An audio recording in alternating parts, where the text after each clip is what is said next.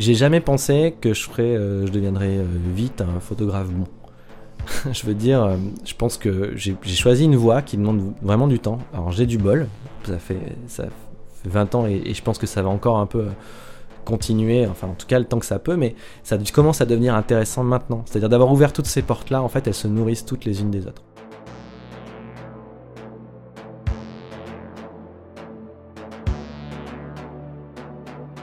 Bonjour à toutes et à tous, je suis Cécile Lombardi et vous écoutez Perspective, le podcast qui explore le médium photographique. Qu'elle soit plasticienne, documentaire, de mode, de paysage ou encore de portrait, la photographie en dit long sur nos sociétés contemporaines et la façon dont nous les représentons. Tous les mois, je vous propose de partir à la rencontre de celles et ceux qui se consacrent au médium et de découvrir leurs interprétations esthétiques et sémantiques de l'art photographique. Aujourd'hui, je rencontre Julien Mignot, artiste français né en 1981. Après avoir fait ses premiers pas de photographe-reporter dans les coulisses des défilés de mode, il s'est spécialisé dans le portrait, notamment le portrait de célébrités. Photographe du Festival de Cannes, vous avez pu croiser ses clichés dans Elle, Vanity Fair, Le Monde, Libé, Télérama ou encore le New Yorker. Représenté par la galerie Interval, il mène également des projets plus personnels parmi lesquels 96 Months ou Screen Love, des œuvres intimes à la narration singulière qui incarnent la richesse de son langage photographique. Ensemble, nous allons revenir sur son parcours, sa conception de l'image photographique et de l'objet photographique, et de la façon dont il a fait de l'éclectisme de ses sujets l'une des forces de son travail. Bonjour Julien. Bonjour. Merci beaucoup de m'accueillir dans ton studio parisien. Ça y est, on arrive enfin euh, à la faire cette interview. Avec plaisir. Et en Tu vrai en plus. Et en vrai, C'est important de le préciser. Est-ce que tu peux commencer par nous raconter comment tu t'es retrouvé à faire de la photo ton métier? Euh, Il me semble que, il me semble avoir compris que plutôt que d'entrer par la porte, tu es presque littéralement passé par la fenêtre. Ouais, c'est à peu près ça. Euh, j'ai j'ai passé mon enfance et, euh, et la plupart de mes études en Auvergne. J'étais en maîtrise de géographie. Et euh, ce qui n'est pas forcément incompatible avec une carrière de photographe, puisque la géographie s'intéresse à peu près à tout tant qu'il s'agit de- de- d'espace. et la photographie, euh, dès lors qu'on arrive à capturer un instantané, on peut en parler. Et euh, donc la première chose, c'était de quitter l'Auvergne. Et euh, donc par des allers-retours ici à Paris, en trouvant des sujets, les premiers dans les défilés de mode, par un pur hasard, parce que ma mère disposait d'un fax. Enfin, euh, pas ma mère, mais le contribuable Beaumontois, et ma mère était concierge de la mairie, donc je pouvais aller tranquillement dans les euh, bureaux le soir pour aller, euh, pour aller euh, imprimer des fax. Alors je planquais bien l'en-tête euh, mairie de Beaumont, parce que franchement ça fait mauvais genre chez Chanel. On n'a jamais eu les accréditations non plus, pour de vrai. Mais en revanche, il y avait tout un tas de euh, plus jeunes créateurs. Il faut s'imaginer des coulisses de défilés dans lesquelles il n'y avait pas d'Instagrammeurs, dans lesquelles il n'y avait pas euh, toute pléthore de, de blogueurs. C'est euh, possible. Bien sûr, bien sûr. Bah, en, en 2001, sans Internet, je veux dire, peu d'Internet, tout à fait possible. Et puis, euh, pas d'Instagram, pas de Facebook euh, et tout ça. Donc, euh, ils étaient contents d'avoir des jeunes photographes qui venaient s'intéresser à eux, je pense. Ou alors, ils n'étaient pas très vigilants. Bref, peu importe. Toujours est-il que euh, qu'on a eu ces accès-là qui permettaient. euh, je dis on parce qu'on le faisait à plusieurs avec des copains. C'était plus plus marrant. Et notamment Vincent avec qui j'ai monté le studio dans lequel on est aujourd'hui. Et euh, voilà, ça a été un peu le, ces, ces débuts-là de se retrouver dans dans cette effervescence des défilés parisiens, en ayant peu de sous, en prenant nos petits déjeuners à la solde des créateurs dans, le, dans les buffets des backstage. C'était pas très glorieux, mais c'est comme ça que ça s'est passé. Et fort de ces images, en fait, que, que je tirais, j'avais installé, euh, j'avais des parents assez cool quand même.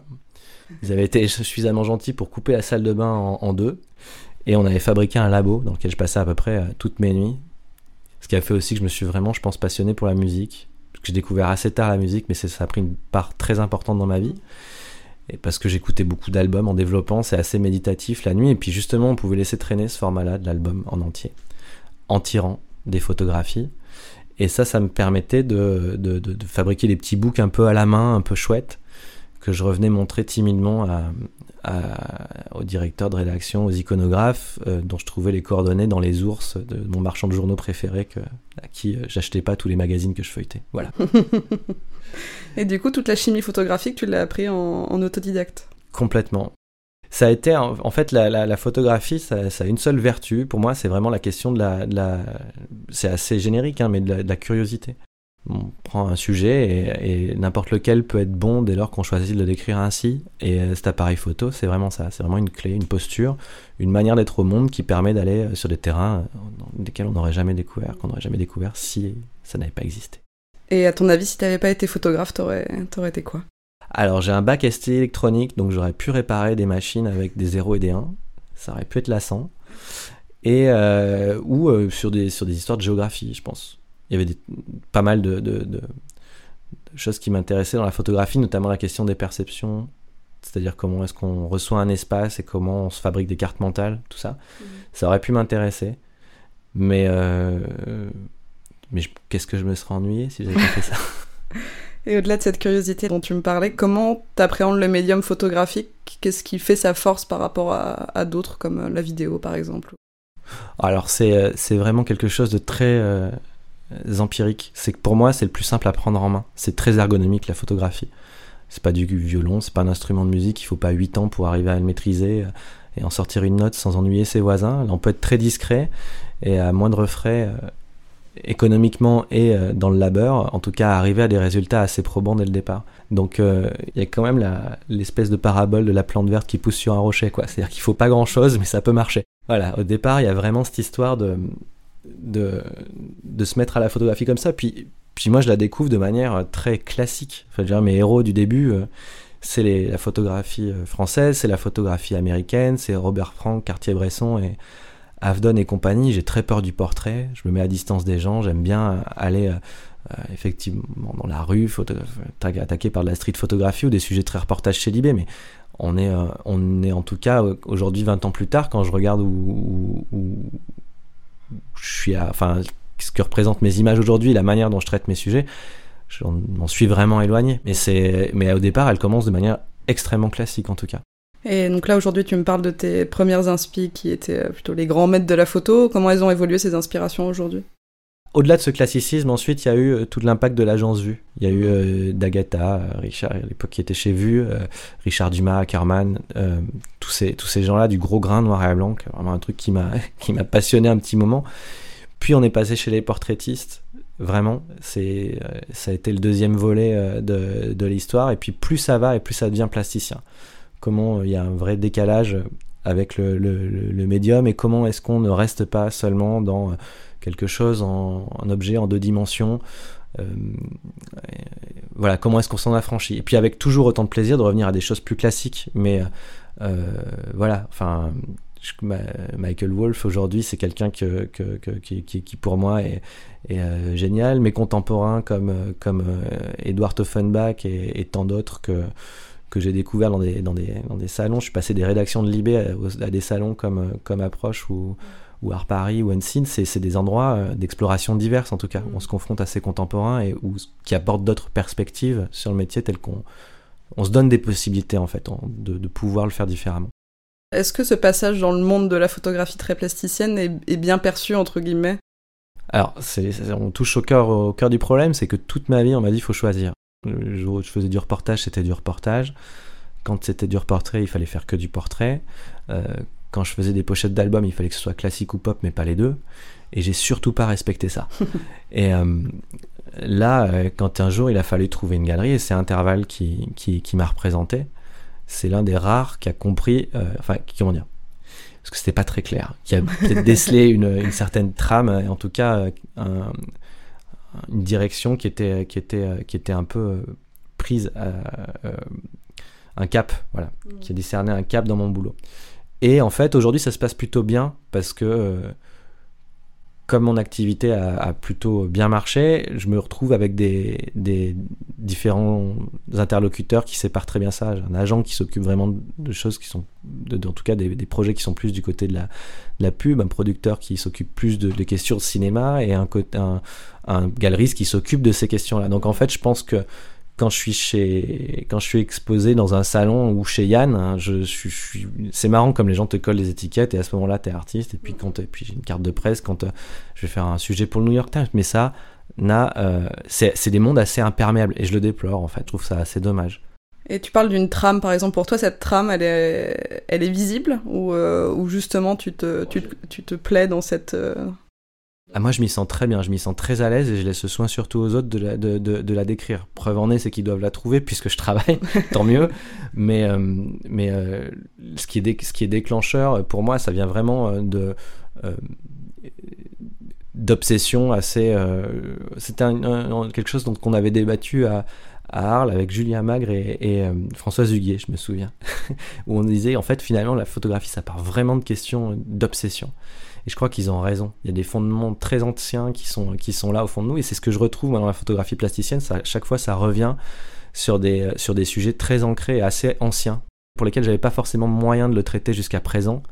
Et il a fallu avoir suffisamment de connaissances pour pouvoir s'armer et à un moment donné créer les outils pour pouvoir les utiliser et les montrer. Il y a vraiment une question de progression technique aussi qui est importante et de s'autoriser de, de, de, de passer certaines limites en fait. Alors de tous les sujets que tu traites, est-ce qu'il y a un peu une, variable un peu unique? Qu'est-ce qui constitue pour toi une, photo réussie lorsque tu vas passer en revue tout ton travail, après un shoot par exemple? Qu'est-ce qui va te faire t'arrêter sur une photo en disant celle-là, elle est réussie? Alors, je pense qu'au début, on a besoin d'un cadre assez euh, normé pour pouvoir arriver à le décrire. Et pendant très longtemps, et même encore aujourd'hui, ça reste euh, trois éléments. C'est la question de, la question de l'instant, la question du cadre et la question de la lumière. J'invente pas grand-chose en disant ça. Mais euh, et aujourd'hui, ça devient de plus en plus instinctif. Il y a un truc qui est euh, qui à un moment donné nous accroche, une aspérité en fait. C'est comme un comme un mur d'escalade quoi. Il y a un moment donné, il y a une prise, il y a quelque chose qui fait qu'on peut s'appuyer sur cette image-là, qu'elle tient bon, qu'elle va pas nous lâcher. Et à cet endroit-là, voilà, je, sais que ça tient, donc que je peux garder cette image et, euh, et qu'elle va rentrer dans, dans, dans, une série. Puis après, il y, a la, question du temps aussi. C'est, tout est...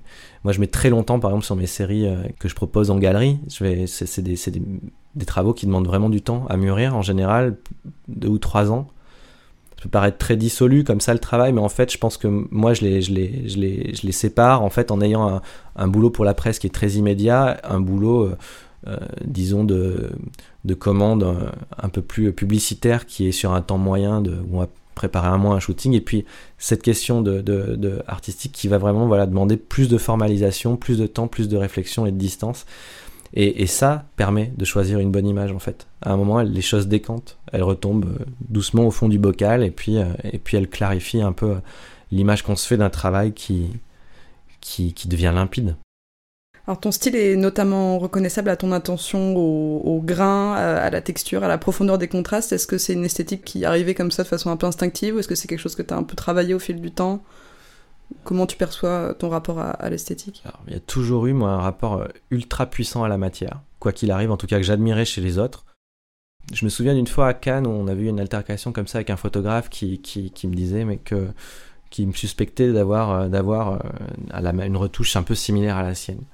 Et, euh, et bon, ça m'avait laissé un peu quoi parce que parce que je crois qu'en fait on s'inspire tous aussi bien de ses contemporains que de que de, peintres, même de peintures assez anciennes, même de photographies du début du siècle jusqu'à nos jours. Donc, moi, quand vraiment, voilà, il y a eu un moment où je me suis vraiment intéressé au noir et blanc, à cette matière très dure, avec des grains très gros, des procédés de développement très longs, qui éclatait cette matière-là. Je l'ai vraiment investiguée du point de vue technique, donc je pense qu'elle s'est peu à peu euh, vraiment, vraiment peu à peu infusé en moi. Et, euh, ce rapport au tirage aussi, pour lequel j'ai passé énormément de temps dans la chambre noire, bah, ça se retrouve aujourd'hui. Euh, même si j'ai pas peur de travailler en numérique, je trouve que y a eu, les, les, progrès techniques sont les mêmes au fil des âges. Je veux dire, le jour où on passe du grand format au petit format, ça crée des problèmes et ainsi de suite. C'est jamais la perspective future et puis ensuite on y revient et les choses se développent et on voit l'intérêt des différents outils. Moi j'y trouve un grand intérêt à la photographie numérique, mais euh, je, je, peux absolument pas me détacher de, de, cet aspect organique des choses en tout cas. Aujourd'hui on a lancé avec le studio une marque qui s'appelle Unique et qui en fait à partir de, de, fichiers numériques fabrique des contre-types dédiés à des procédés anciens pour pouvoir retirer à partir d'une d'une photo numérique, un tirage, faire un tirage fresson, qui est une technique qui pour moi est euh, fondamentale. Je fais pas tout avec cette, cette technique-là, parce que c'est compliqué, mais, euh, mais ce que, ce que j'ai trouvé chez eux et chez, euh, chez Fresson par exemple, c'est me donner en fait la. Ils réinterprètent une autre fois l'image. C'est-à-dire que moi, une fois que l'image elle est faite, j'aime bien la, transmettre, que ce soit au spectateur ou en tout cas à quelqu'un qui va la recevoir et la formaliser à son tour. Et quand je vais les voir, je suis pas très. Il faut pas être très contrôle fric de toute façon parce qu'ils ne refont pas deux fois la même photo. Mais cette image-là, elle est. Euh, elle, voilà, on, lui on ouvre une troisième dimension en fait. Un moment où on, où on parle avec. On échange avec le tireur et que, et que lui va l'interpréter. Et euh, cette question du, du grain, c'est aussi parce que ça donne une, forme de vibration, une forme de danse et de l'aléatoire. Et je crois que euh, une photo, elle est jamais aussi finalement bonne que quand les choses nous échappent, un peu. Donc ça, c'est pour aller jusqu'au bout de tout ça, peut-être que j'essaie de retrouver du grain dans ma photographie. on va en reparler d'ailleurs. tu es notamment connu pour tes portraits de stars, parmi elles Xavier Dolan, Robert Pattinson, Adèle Haenel, Kit Harington, enfin bref, la liste est longue. Est-ce que tu peux nous raconter comment t'en es arrivé à, devenir photographe au Festival de Cannes? Il s'avère qu'à un moment, je travaille pour euh, Gratia. Et euh, Gratia a la chance de se doter à ce moment-là d'un rédacteur en chef issu de la grande famille des Inrecuptibles notamment, qui s'appelle Joseph Ghosn. Et euh, Joseph vient avec euh, Philippe Azouri, son compère de toujours, qui est aussi un, ancien de Libération et, des Inrecuptibles. Et euh, il se retrouve à la tête de journal qui est certes un féminin, très affranchi des, euh, des, des, franchises justement de, d'autres pays, type l'Angleterre, qui c'est un tabloïd, et l'Italie, où euh, on parle de célébrités, où on est plus près de Gala Voici que réellement d'un magazine intéressant. Et les pages culture de Grazia sont euh, sans doute parmi les pages culturelles les plus intéressantes de la, page de la, presse française à ce moment-là. Et ils germent dans leur, dans leur idée, parce qu'ils l'ont et parce qu'ils ont vécu ce genre de, de, de festivals un peu, euh, un, peu, un peu dingue dans les années folles, avec justement euh, Libération qui était sur place, et puis l'émulation d'un quotidien euh, canois. Germe l'idée en fait de proposer un, quotidien sur la croisette gratuite tous les jours. Donc, il reforme une équipe de journalistes, parmi lesquels Gérard Lefort, Olivier Séguré, Romain Charbon et Marie Coleman. Euh, et Philippe Azouri, donc bien sûr, qui dirige cette petite rédaction. Et, euh, on se retrouve à Cannes, catapulté là-bas, avec des mecs qui ont plus d'un siècle de Cannes euh, si on les met bout à bout, et il faut un photographe. Et Zora Mokhtari, qui est l'iconographe de, de Grazia à ce moment-là, parle de moi à Philippe, sans doute parce que parce qu'elle savait que j'allais faire du reportage et que j'en venais, qu'elle avait commencé à me faire faire quelques portraits, que ça se passait bien. Euh, le tout premier portrait, c'est Libération qui me les fait faire. Mais j'ai très peur et la quatrième de coup, je la foire à chaque coup en général. Et toujours, c'est toujours vrai. C'est marrant comme cette quatrième de coup, a quelque chose d'assez, d'assez flippant. Donc voilà, je suis pas le mec le plus à l'aise en portrait à ce moment-là, mais en tout cas, je suis un peu le couteau suisse. Et ils me disent, est-ce que ça te, ça te dit de venir avec nous à Cannes? Je dis évidemment. Et on se retrouve dans, ce bain-là à photographier euh, entre, d'une édition à l'autre entre 60 et 100 portraits en 10 jours, ce qui est absolument monumental, à fabriquer une couve, deux portraits intérieurs, une page pleine de photographies, euh, de, moments glanés comme ça sur la croisette et, et saisis, euh, saisis un peu au hasard le jour et la nuit. Donc, euh, à vraiment dormir 4 heures. Ouais, tu dormais quand? Ben, En fait, euh, en vrai, c'était du, du, du, 4 heures du matin, 8 heures du matin avec Ava du Parc, avec qui j'étais là-bas et avec qui on travaillait en flux tendu parce qu'il fallait retoucher et livrer dans la foulée. Et, euh, et donc, sans faire la fête, déjà, pas trop, un peu. Et, et, et, en étant hyper heureux de pas trop dormir, quoi. C'était super. Enfin, et puis c'est une école géniale. On se retrouve à. Enfin voilà, on a, on ingurgite 100 portraits avec des immenses stars et des personnes qu'on admire en face de soi pendant une semaine. C'est dingue. Et ça, du coup, c'était en quelle année? Hein, Ça démarre en 19, 18, 17, 16, 15, 2015, 2019, 5 ans. Et du coup, t'espères pouvoir y retourner euh, lors du prochain festival? C'est marrant parce qu'on l'a fait 4 ans avec Gratia et je pense que j'étais un petit peu au bout de l'histoire. On, la, rédaction a déménagé euh, à Vanity Fair, j'entends par là Joseph et Philippe. Et euh, on est reparti avec l'équipe Vanity Fair et c'était super. C'était une nouvelle expérience. Et c'est alors que c'était les mêmes personnes, mais c'était un autre format, c'était différent. Et en fait, ça a remis un peu de neuf dans un projet qui commençait à s'essouffler un peu. Donc ouais, bien sûr, j'espère vraiment pouvoir y retourner. La majorité de tes photos euh, à Cannes doivent être prises en quelques secondes. Qu'est-ce que ça implique? Une Grosse décharge d'adrénaline, ça c'est certain.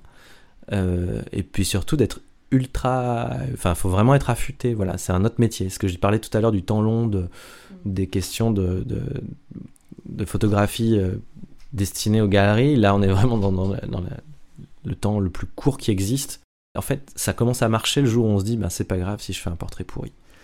Il y a une telle pression que quand c'est une question de couve, et en général, plus la personne est importante, moins elle a de temps, donc plus elle se retrouve à un endroit du magazine qui est stratégique, donc avec un portrait qui va être mis en avant. Et c'est super, c'est beaucoup de pression, mais finalement, le jour où on dépasse ça et où on se dit, ben en fait, ça va aller, ça, ça se passe bien. C'est comme d'hab, hein, c'est une question de lâcher prise et de pas. Moi, je suis pas quelqu'un qui aime. Enfin, je, je, travaille toujours au dernier moment, mais, mais je suis assez calme. Lors de tes prises de vue, tu recherches euh, l'accident, l'imprévu, le risque. Tu es face à des personnes très habituées à l'exercice photographique.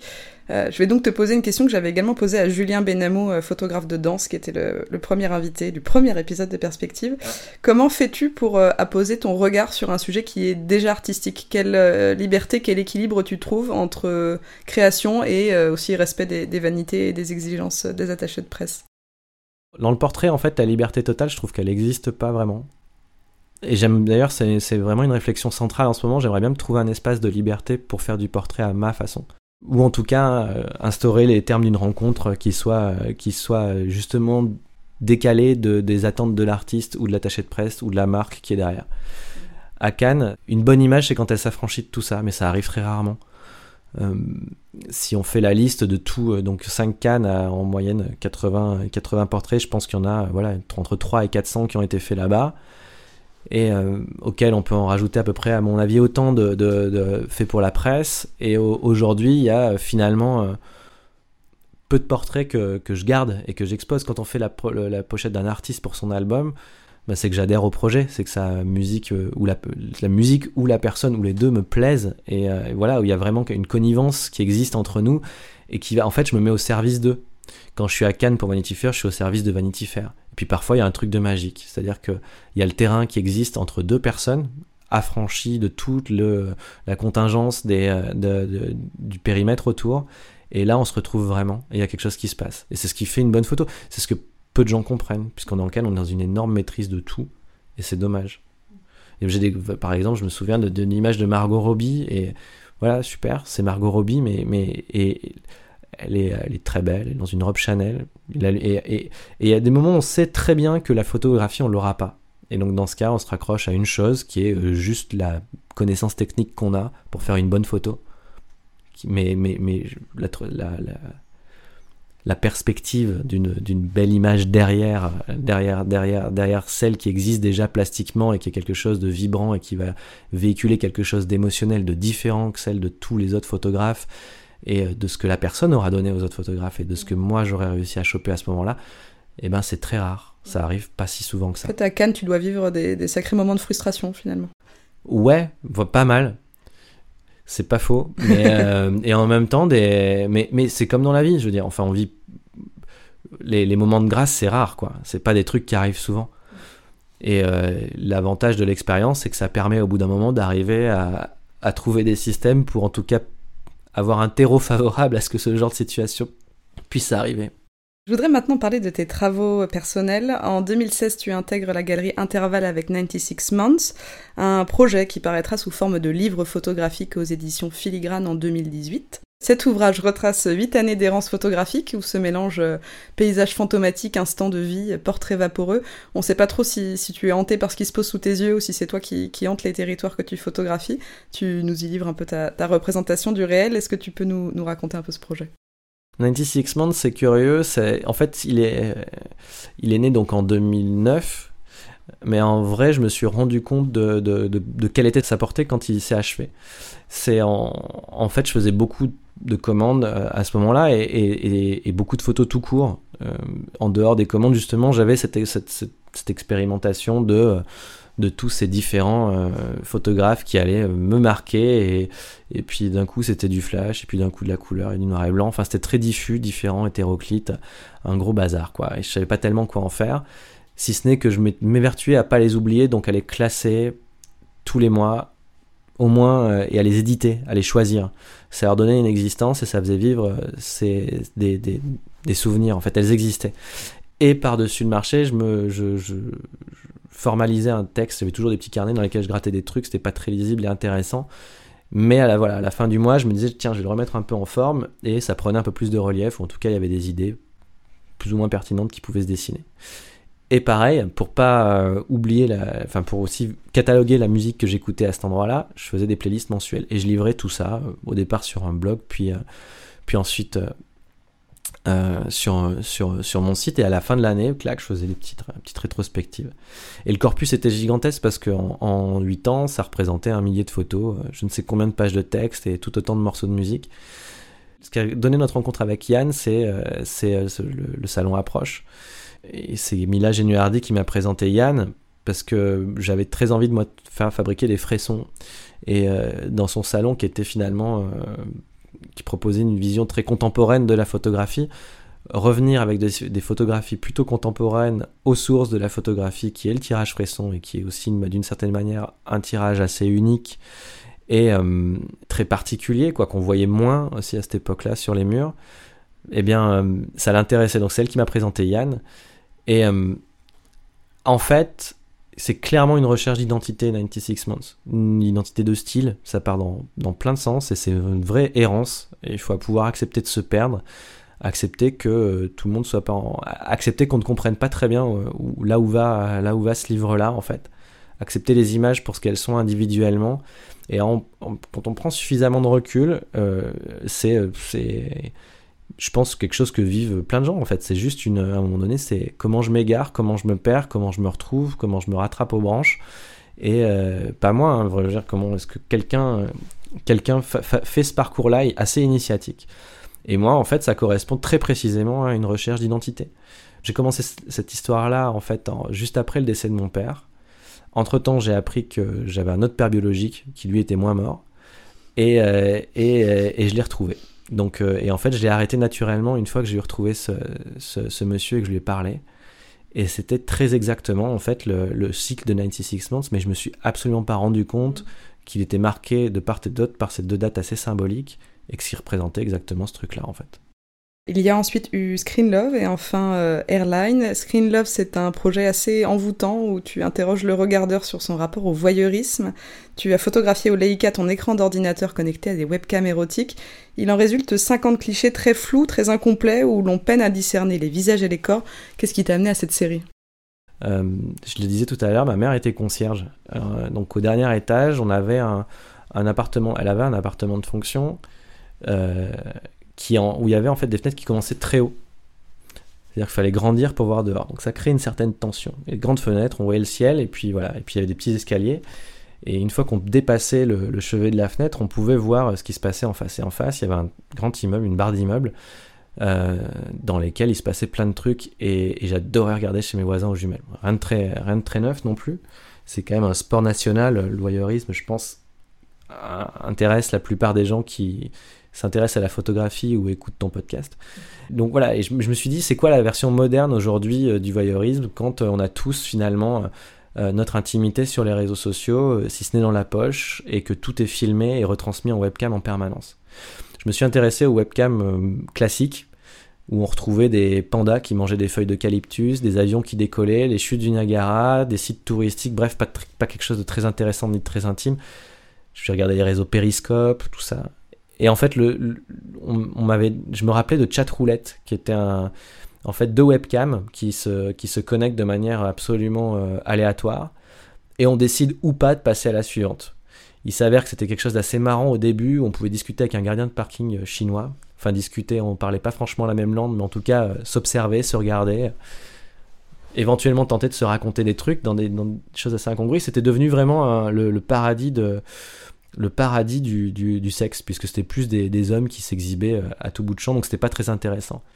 Tant qu'apprendre le paradigme porno, je me suis dit, allons voir du côté des sites franchement porno, et donc des gens qui euh, se montrent justement à travers ces petites fenêtres, et euh, qui tirent le rideau, sur leur intimité, et laissent voir un vrai show, quelque chose de tarifé, en fait, avec une vraie vertu, pour la plupart économique, ça, c'est pour les plus connus. Et puis ensuite, il y a la dernière page où on se retrouve les mêmes, euh, les mêmes personnes exhibitionnistes ou euh, voyeurs qui souhaitent en fait simplement que les gens euh, les regardent et sont moins beaux, moins conformes aux critères sociaux, sont pas là pour euh, qu'on. Il y a tout un système de tips en fait pour qu'on leur donne de l'argent. Ils sont juste là parce que ça leur permet d'exister.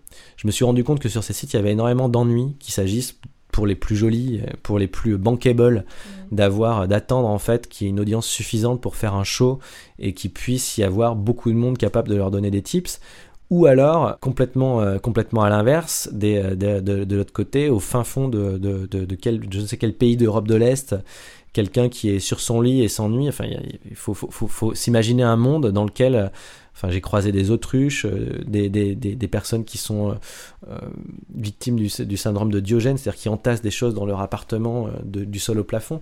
La série Screen Love qui est en galerie aujourd'hui, c'est une série très plastique qui reprend les photos de ces protagonistes-là, alors en essayant de respecter après la, proportion euh, homme-femme qui existe sur le site, homme-femme et couple, euh, de, ces, euh, donc de ces personnes qui se montrent à la fois en extase parfois, puisque ça reste quand même pour ça qu'on connaît le site, ou alors ces, ces personnes correspondent moins, ce que je disais tout à l'heure, aux critères en tout cas de, de ce qu'on attend en allant sur ce genre de, ce genre de site.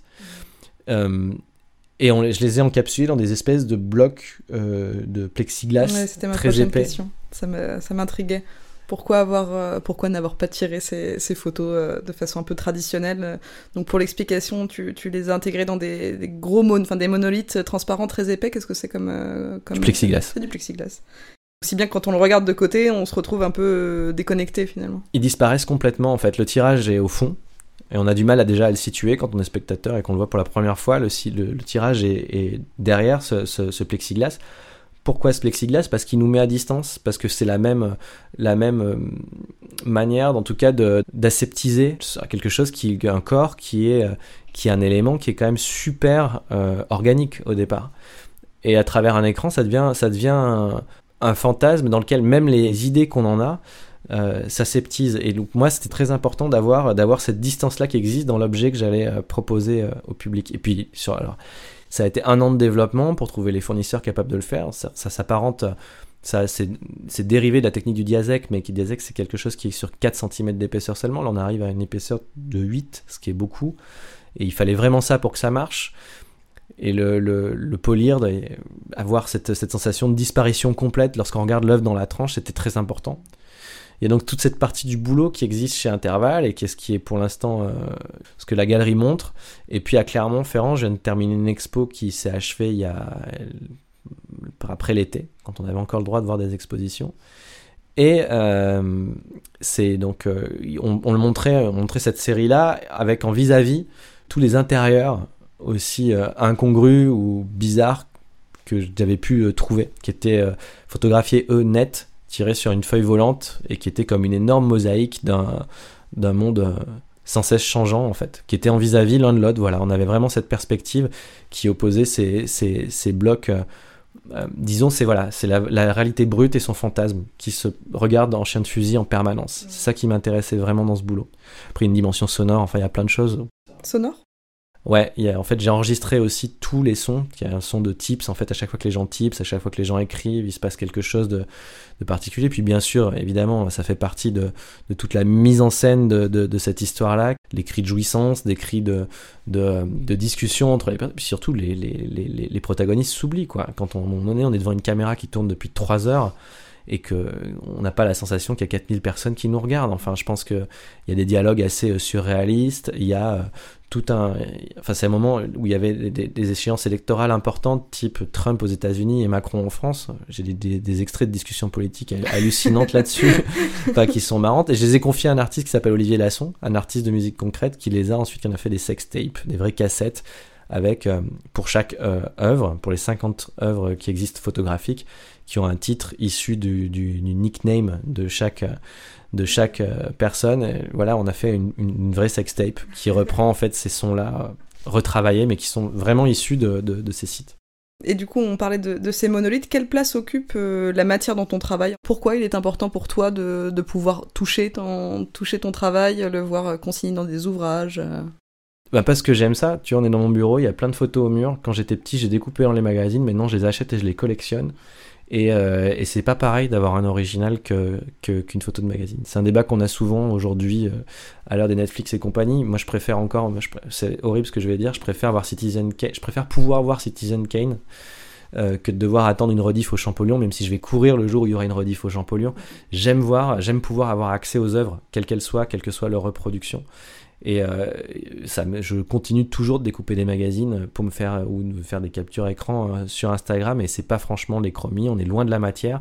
Mais dès lors que j'ai la possibilité de, de, en tout cas, de me rapprocher de cette, de, la matière d'une photographie, je le fais. Et voilà, et je les accroche sur mon mur et, et, je les regarde parce qu'il se passe quelque chose qui est de l'ordre du onde et qui est pas qui est pas binaire, qui est pas un 0-1-1 et qui est pas quelque chose de désincarné qui se passe entre une œuvre et soi c'est quelque chose dont, euh, qui est palpable, qui est l'ordre de la peau. Et, euh, et, voilà, on est, on est sur deux surfaces qui, se, qui, qui résonnent entre elles. Et voilà, mm. voilà pourquoi c'est important. Et euh, voilà pourquoi Screen Love, je suis. Je, c'est marrant parce que Screen Love Airline, par exemple, je, je, les, je les montre peu, sur, sur, ne serait-ce que sur mon site internet, parce que je trouve que ça marche pas. Dès lors qu'on se décolle de l'objet, on s'affranchit complètement de, de, de, ce que c'est censé être, et, et pour moi, ça marche beaucoup moins. Est-ce que du coup, tu peux nous parler un peu d'Airline? Ouais, Airline, c'est un projet très, très plastique. Euh, j'ai toujours privilégié le côté hublot dans les avions. Et je passe en général, je m'ennuie pas souvent et je dors peu parce que j'arrive défoncé quand il faut faire un taf quelque part. parce, que, parce que je passe mon temps euh, le nez sur le hublot. Et, euh, et ça me passionnait. Et je pense qu'en fait, de la même manière, on parlait des obsessions tout à l'heure, c'est la même chose que, que, cette histoire de voyeurisme qui se passe because les trois marches pour aller voir à la fenêtre chez mes parents en Auvergne, il y a à la fois cette fenêtre qui était plus haute et puis toutes les, montagnes qui sont pas très grandes mais qui rognent quand même un peu l'horizon. Voilà, la question de l'horizon, de cette perspective de d'où est l'infini, d'être sur un bateau en mer et de voir en fait comme ça en permanence cet horizon qui varie et en même temps c'est à la fois fini et, quelque chose qui ne se termine pas. Je me demandais comment est-ce qu'on peut faire rentrer ça dans, le cadre d'un appareil photo et arriver à le décrire. Donc là, c'est une démarche qui est beaucoup moins documentaire qui est extrêmement plastique. Et euh, donc Airline, il s'agit de, partir de ces photos euh, prises depuis, euh, depuis l'avion, en fait, où le ciel se confond vraiment avec la, Terre, et où on a du mal à dire, bah, c'est à cet endroit-là qu'ils se rejoignent. Et j'ai choisi de faire tirer à Fresson deux images, une pour le haut de l'image, donc c'est la même, la même photographie, mais il y a un tirage pour le haut, un tirage pour le bas, qui est forcément différent puisqu'il s'agit d'aplats de couleurs et qu'il n'a pas de référentiel pour dire quel bleu est le ciel. Et ensuite, ces deux tirages, je choisis de les, découper, de les relier à un endroit où moi je détermine arbitrairement un horizon que je décide. Et voilà, et c'est juste ces espèces de, deux images comme ça, enfin de la même image, mais de issues de deux tirages différents qui sont réunis, flottantes dans des très grands cadres. C'est assez imposant, ça mesure 1m20 par 1m80, mais ça marche, ça marche vraiment que quand on est en face. J'ai dit une bêtise, ça fait 1m20 par 90 cm et j'aimerais bien que ça fasse 1m20 par J'aimerais bien que ça fasse 1m20 par 1m80. Mais on est limité. si monsieur Fresson m'écoute, faut, faut, faut bosser sur les formats. on ressent dans ton travail cette envie de, de, te mettre en difficulté un peu en vacant d'un univers à un autre. On passe de, de portraits de célébrités hyper nets à des, des clichés d'anonymes euh, complètement flous. Tu as toujours nourri un, un, grand éclectisme dans tes sujets. On va voir si je réussis à dire ce mot correctement jusqu'à la fin. Cette diversité qui vient finalement donc nous renseigner sur ta, sur ta conception de la photo, euh, on en a parlé un petit peu au début, mais pourquoi il est important pour toi d'être en permanence ouvert à une, multitude d'écritures photographiques? J'ai jamais pensé que je euh, je deviendrais euh, vite un photographe bon. je veux dire, je pense que j'ai choisi une voie qui demande vraiment du temps. Alors j'ai du bol, ça fait, ça fait 20 ans et, je pense que ça va encore un peu continuer, enfin en tout cas le temps que ça peut, mais ça commence à devenir intéressant maintenant. C'est-à-dire d'avoir ouvert toutes ces portes-là, en fait, elles se nourrissent toutes les unes des autres. Aujourd'hui, je, je, je, réalise, je pensais pas que j'en étais un capable, deux c'est très nouveau pour moi, donc mais euh, la dimension filmique, elle, elle, enrichit aussi la photographie. Et je ne pourrais pas filmer si j'avais pas fait ce parcours en photographie. Ce que j'écoute en musique et qui est extrêmement euh, large, où je suis spécialiste de rien, donc je peux pas euh, vous raconter l'histoire du punk des MC5 et à la Please Kill Me dans, dans, dans, le livre Please Kill Me. Je peux pas être précis sur des époques en particulier, ni, ni dans mon travail photographique, je suis pas ultra précis, mais néanmoins, je pense qu'à la fin, en fait, le résultat est plus riche que s'il avait été juste creuser quelque chose, le même sillon toute sa vie. Et après, j'ai éminemment de respect pour les gens qui l'ont fait. Je suis absolument fan du travail d'Avdon. Je trouve que, voilà, si on prend un portraitiste qui a fait, qui a recherché au sein du même cadre une, une image qui change à chaque fois et en arrivant aussi bien avec des inconnus d'immenses personnalités à en tirer quelque chose de singulier à chaque fois, ben, je suis absolument admiratif, mais c'est pas ma manière de faire. J'ai toujours été dissolu, j'ai toujours été comme ça. Et maintenant, aujourd'hui, on y trouve une forme un peu plus compacte. Voilà, peut-être parce qu'il y a le même bonhomme derrière, je sais pas, mais en, tout cas, ce, principe subjectif et en tout cas de s'écouter, de se dire si mon chemin c'est celui-ci et je le défends et je vais le pousser jusqu'au bout pour voir, pour voir où, ça va, c'est toujours en tout cas la possibilité d'avoir un travail qui se nourrit de lui-même en permanence. Hmm. Alors justement de cet éclectisme, je voudrais que merci. je voudrais que de tout ce que tu as pu produire ces dernières années, tu ne retiennes qu'une seule image et que tu nous la racontes, que tu nous racontes euh, visuellement dans un premier temps et puis que tu nous expliques en quoi en quoi elle occupe une place particulière pour toi euh, en tant qu'artiste. C'est une image qui, qui, doit être faite en 2015, je dirais. C'est sur un ferry entre la Corse et le continent. Euh, c'est un pont euh, de ferry qui est peint avec une peinture antidérapante bleu ciel mais assez moche. On le voit très vite puisque justement il y a un ciel très dégagé qui est beaucoup plus nuancé et bien plus beau juste derrière. Une petite bande de mer, juste une rambarde blanche. Et il y a un transat jaune, un, individu dessus qui a posé son, son, sac juste à côté de lui qui est rouge. Trois couleurs comme ça, c'est très simple, très dépouillé. C'est pas un portrait. Et euh, pourquoi je vous en parle aujourd'hui Premièrement, parce que finalement, c'est une image très antérieure, mais il y a déjà cette question euh, d'horizon qui me préoccupe, on l'a compris un peu. Euh, premièrement, parce qu'il y a ça, et deuxièmement, parce que euh, c'était un jour où j'écrivais pour la première fois à ce père biologique que j'avais de retrouver. Et, et en fait, d'une image hyper simple, chacun y verra ce qu'il veut et puis elle, existe dans 96 Months cette image parce que chacun peut euh, se raconter euh, son histoire avec, euh, cette image là dans 96 Months elles sont pas situées les photographies. Donc ce que j'aime bien c'est aussi voilà que le spectateur ses accapare et se raconte ses propres, son propre avant après et que ça laisse en tout cas de pas guider l'émotion qui pourrait ressortir. Et aujourd'hui elle compte parce que parce que je suis en train de décrire ce récit là en fait euh, et, voilà, et c'est une date particulière euh, qui résonne pas seulement dans, dans, un travail photographique aujourd'hui, mhm. alors que c'est une photographie assez banale, anodine et éminemment simple. Est-ce que tu voudras bien que les auditrices et auditeurs euh, la voient Non. non, bien sûr, oui. Ça restera un mystère. non, non. alors on va, on va s'embarquer sur un sujet complètement différent, s'éloigner un peu de ton travail pour parler de la situation du secteur culturel en général à mhm. l'heure actuelle, changement d'ambiance. Je vois que tu t'exprimes assez souvent sur euh, les réseaux sociaux pour prendre euh, position sur les décisions gouvernementales à l'égard euh, du monde culturel ces derniers mois. La dernière nouvelle en date qui a secoué le monde photographique en particulier, c'est la relégation de la délégation de la photographie au rang de simple bureau au sein du ministère de la Culture. cette délégation existait, il me semble, depuis 2017. Elle était le résultat d'une lutte et de négociations particulièrement houleuses entre, entre le secteur et le ministère de la Culture. Comment, en tant qu'artiste, tu appréhendes cette situation, enfin la situation dans laquelle vous êtes laissé? Qu'est-ce que tu, redoutes pour euh, les mois et les années à venir? Déjà, j'apprends la situation en tant qu'individu. C'est-à-dire que tout ce qui se passe aujourd'hui, et j'ai envie de prendre l'échelle la plus large, c'est-à-dire ne serait-ce que dans le monde, en Europe et en France, me préoccupe. Parce que j'ai l'impression qu'on a un système démocratique malade. Et je n'aurais jamais pensé en arrivant à dire ça. Et c'est à la fois extrêmement flippant et passionnant. Parce que je pense qu'on va vivre, nous, et les générations euh, futures un, moment assez passionnant de l'histoire, qui à mon avis va être violent. Parce que, et, et, je, je, déteste la violence.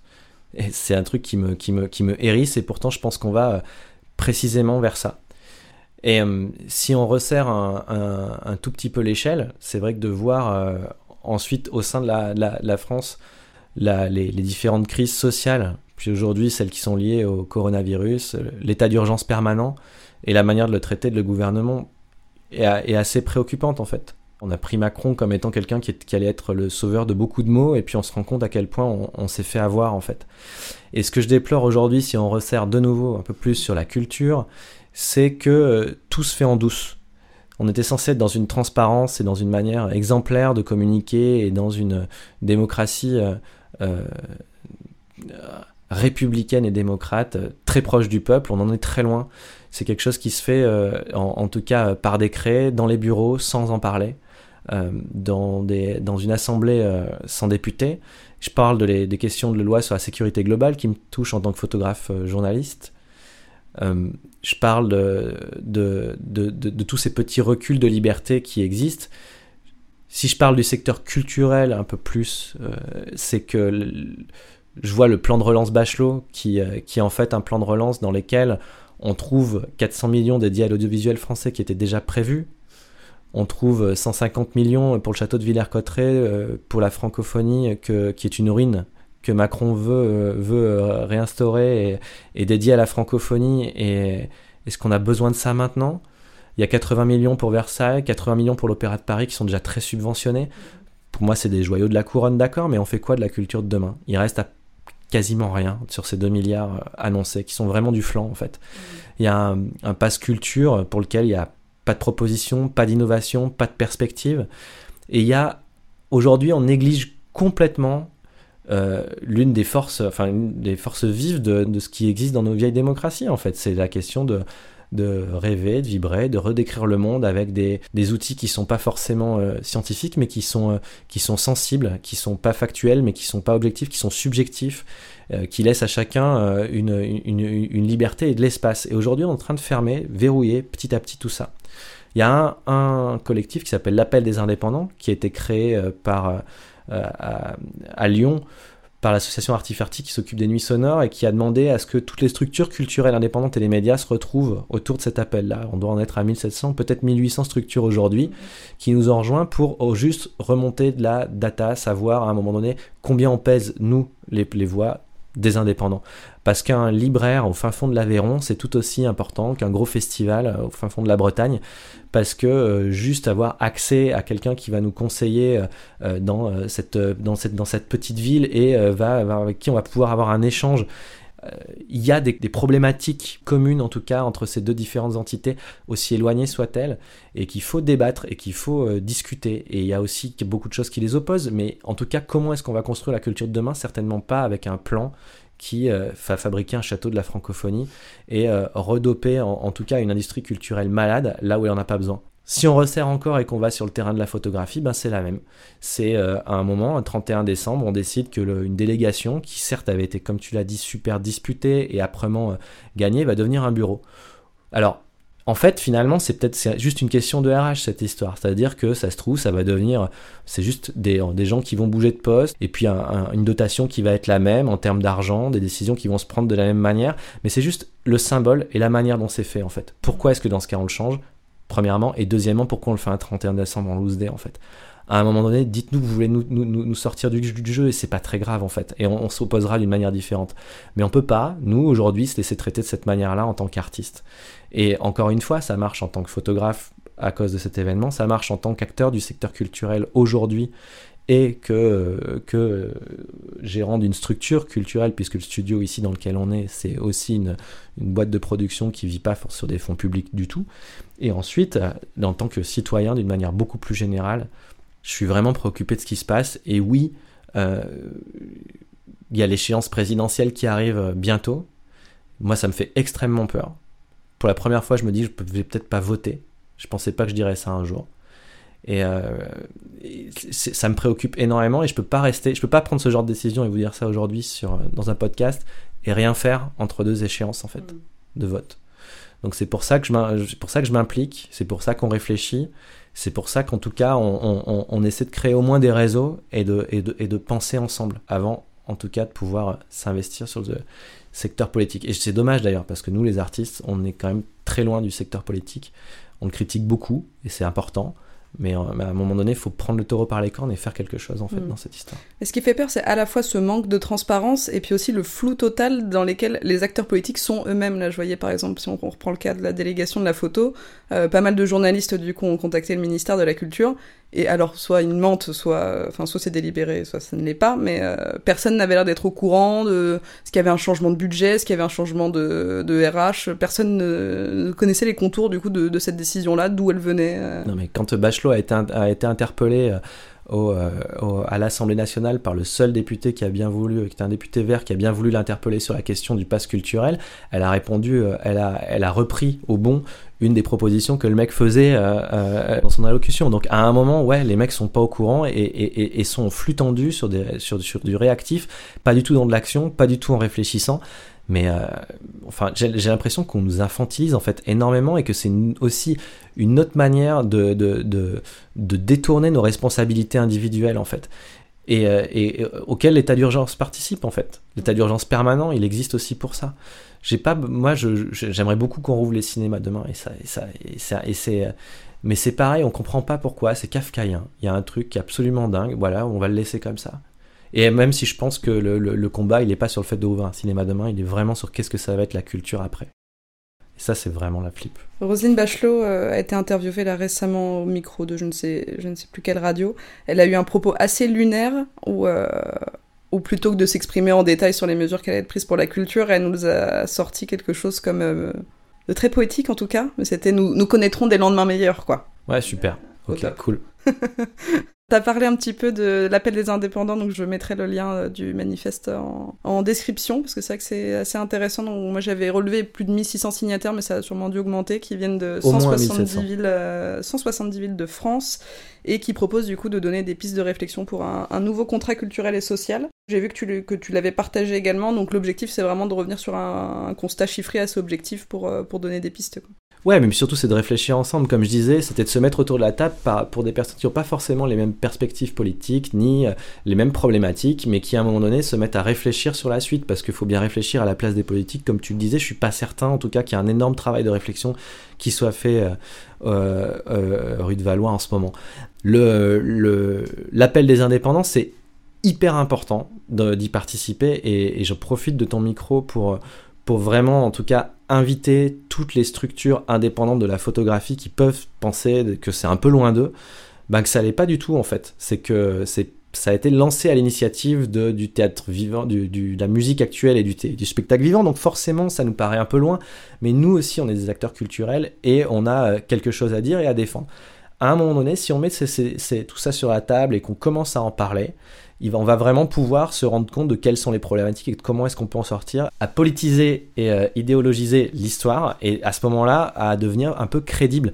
Euh, l'appel des indépendants, c'est pas juste des mecs qui signent en fait en bas d'un truc et qui disent ouais super, on fait partie de ce truc-là. Non, c'est pas change.org. C'est euh, à un moment donné, il faut pouvoir justifier que son financement il est indépendant. Donc c'est-à-dire il y a des critères assez précis. Ça reste assez ouvert, mais c'est très précis. C'est euh, de dire à un moment donné, euh, voilà ce que moi aujourd'hui ma structure elle pèse dans le milieu culturel. Ben voilà, il y a tant d'emplois directs, tant d'emplois indirects. On, gagne autant d'argent, pas pour faire une enquête fiscale sur tout le monde. Mais en, tout cas c'est une volonté. On n'a pas attaqué ce travail-là, mais c'est l'idée de se dire, voilà en tout cas qu'est-ce que ça représente pour pouvoir justement avoir un vrai discours auprès des politiques. Et puis surtout, ça a été des workshops à Lyon où on s'est retrouvé autour de table avec euh, tout un tas de problématiques parce que ce genre de choses, comment est-ce qu'il fallait lui installer une gouvernance? Donc il y a un parlement de 20 personnes, personnalités issues des différentes structures qui s'occupent d'être, euh, de, en tout cas, de porter les différentes initiatives et, euh, et, et, tout ce qui a été fait. Et il y a un manifeste de 200 pages qui reprend plein de propositions, plein d'idées, plein de choses assez novatrices dans le secteur de la culture pour demain. Et ça, en fait, c'est un vrai boulot de jus de cerveau qui est génial et qu'il faut utiliser, qu'il faut critiquer, qu'il faut remettre en perspective, euh, pour lequel il faut euh, euh, travailler en tout cas, et en tout cas apporter sa petite pierre à l'édifice. Et c'est pour ça la photo est un peu, un peu manquante. Euh, dans cette histoire. Donc j'invite les galeries, les éditeurs, euh, les euh, producteurs d'événements à, en tout cas au moins s'intéresser, à aller faire un tour sur le site, voir ce qui a été fait et peut-être en tout cas se ranger derrière, derrière cet appel-là. Bon, on va terminer cet entretien sur une note plus égocentrique quand même. Est-ce que tu pourrais nous parler des projets sur lesquels tu travailles en ce moment Est-ce qu'on va pouvoir te voir en 2021 quelque part? Dans un lieu ouvert, tu veux dire. Vous pouvez venir me voir ici. Alors, moi, je reste toujours très ouvert pour, pour, pour discuter de photos et en tout cas, euh, voilà, enfin, quoi que ce soit, la question de la, formation me manque aussi parce que ben, je ne peux plus donner de stage. C'était le cas à Arles, c'était le cas de temps en temps à Louis Lumière. En ce moment, ça n'existe plus. Je termine un, travail pour la SACD pour faire écrire des jeunes de première qui me prend du temps et ça, j'aime bien en ce moment. Ça, ça, on me verra pas et ça verra pas le jour, mais en tout cas, euh, ça verra le jour plus tard à travers eux et c'est, génial.